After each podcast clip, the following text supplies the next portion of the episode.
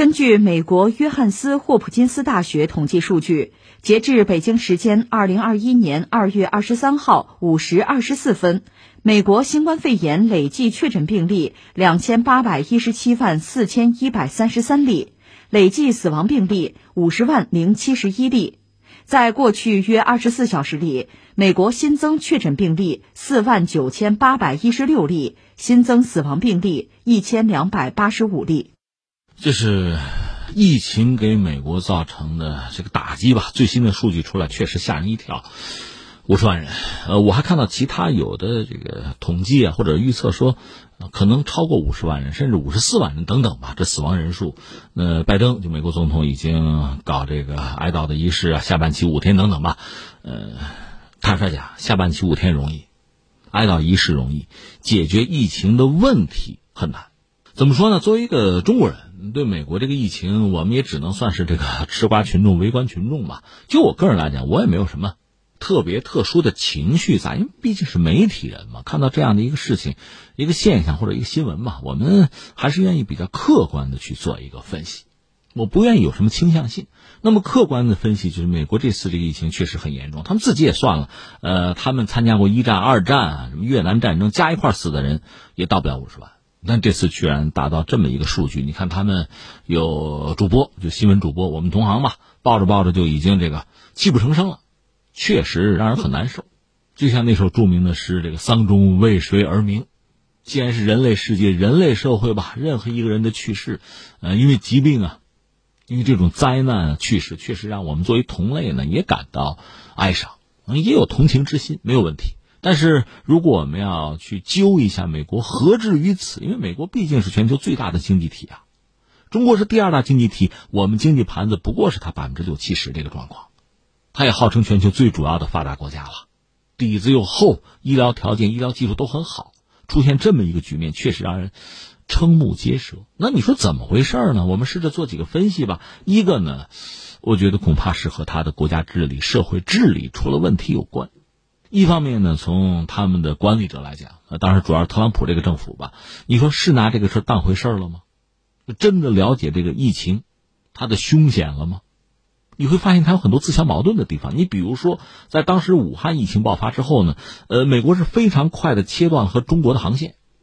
你说这反应够快是吧？但是你没有切断和欧洲的航线，这有什么意义呢？这种切断有什么价值呢？这不脑子进水了吗？那你是真重视它，还是装模作样？另外，在美国，包括英国吧，它的这个服务业占比占到百分之八九十这个状况下，封城封国确实是一个很难做出的决定。但是如果你不封的话，那这个疫情的流行就不可避免。或者说，在保经济和保人命之间，他们显然做出的是保人命这样的决断。当然，还有一些幺蛾子，英国人率先提出来群体免疫嘛。真正实施群体免疫的可能是瑞典人，但是他们现在非常坦诚的承认自己搞错了、失败了。而所谓群体免疫这个说法，在美国也不是没有。现在有媒体爆料说，有位叫亚历山大的保罗·亚历山大，特朗普政府任命的一位医疗顾问，他在美国卫生和公共服务部工作的时候，呃，曾经有专门的邮件推荐所谓群体免疫的战略。说到底，就是让美国人主动去感染病毒。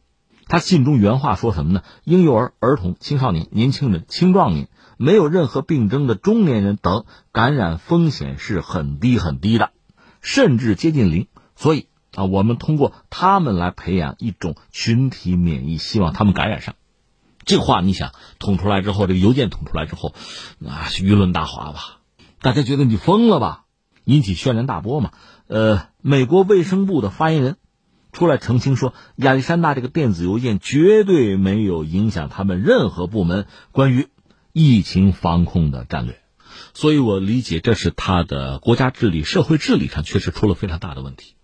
不但如此，为了一己之私，还要抹黑别人，比如抹黑中国，像特朗普、蓬佩奥动不动就什么武汉病毒、中国病毒，即使是在世卫组织有所澄清的时候，他们依然过，甚至美国干脆退出了世卫组织。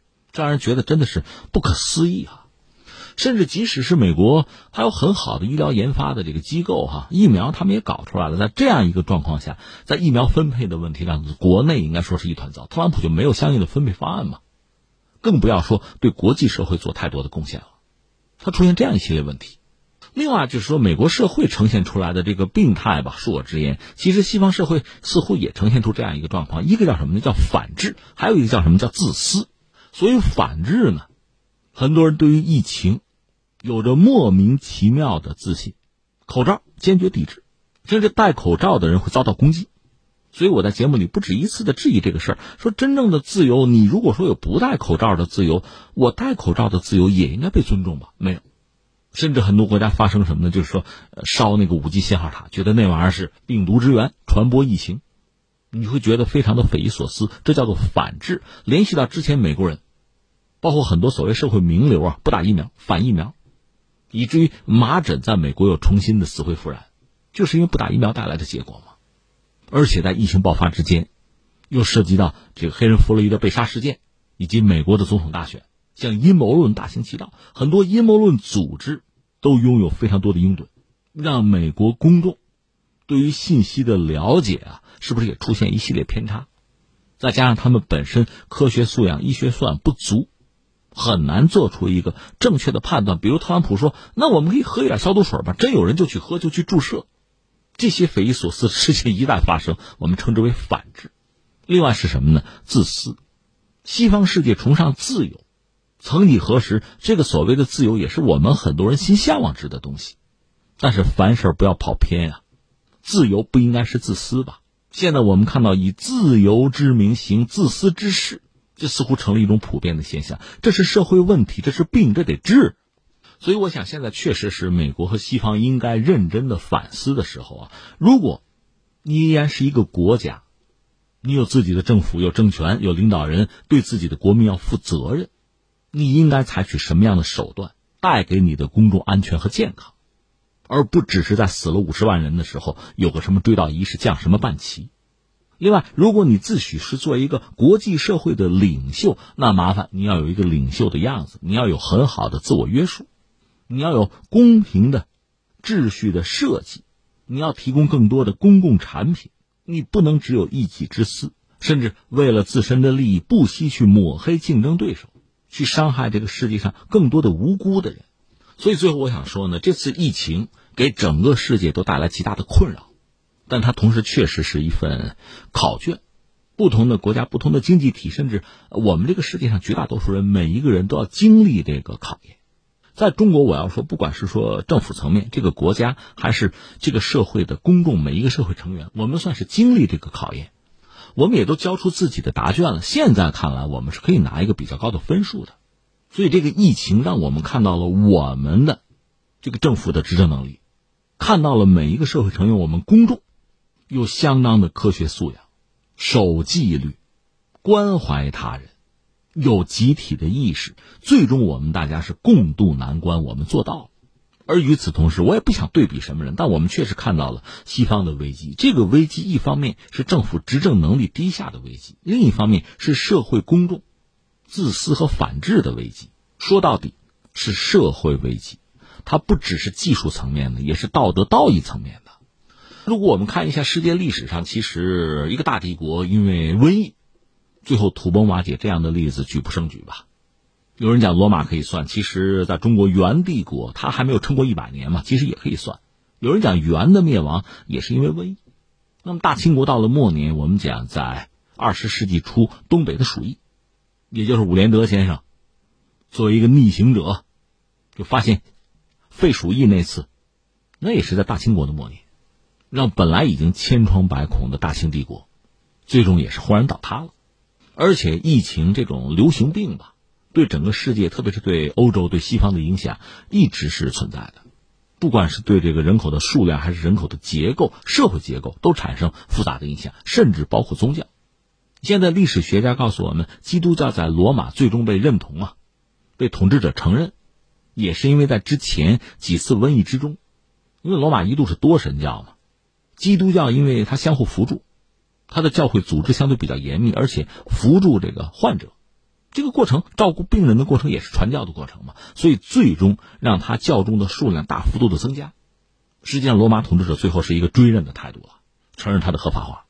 我记得罗马的这个大瘟疫之前，他的教众不过几万人，而之后是几百万人，所以统治者当然会拿它作为一个统治工具来使用啊。我的意思是说，这种大瘟疫、大流行确实非常大程度的改变了西方世界。到后来，就说到美国，在美国首先爆发的那个大流感啊，最后被称作什么西班牙流感。西班牙本来就遭遇了这个流感之灾，还遭遇了这样一个污名化的标签它席卷欧洲，是一战最终一个哈非常惨烈的句号，而且对整个世界，包括对中国也产生了负面的影响。所以现在这次疫情呢，对全球的经济、对很多国家、对社会形成巨大的冲击，也是意料之中。那怎么应对、怎么修复，对每个执政者都是考验，对每个社会的公众啊、社会的成员也都是挑战。截止到目前，坦率讲，那美国已经死掉了五十万人，他们的应对并不成功。这里面值得引以为戒的东西非常之多，他们自己本身能不能从中悟出一些东西，有所改变？我们也只能是拭目以待了。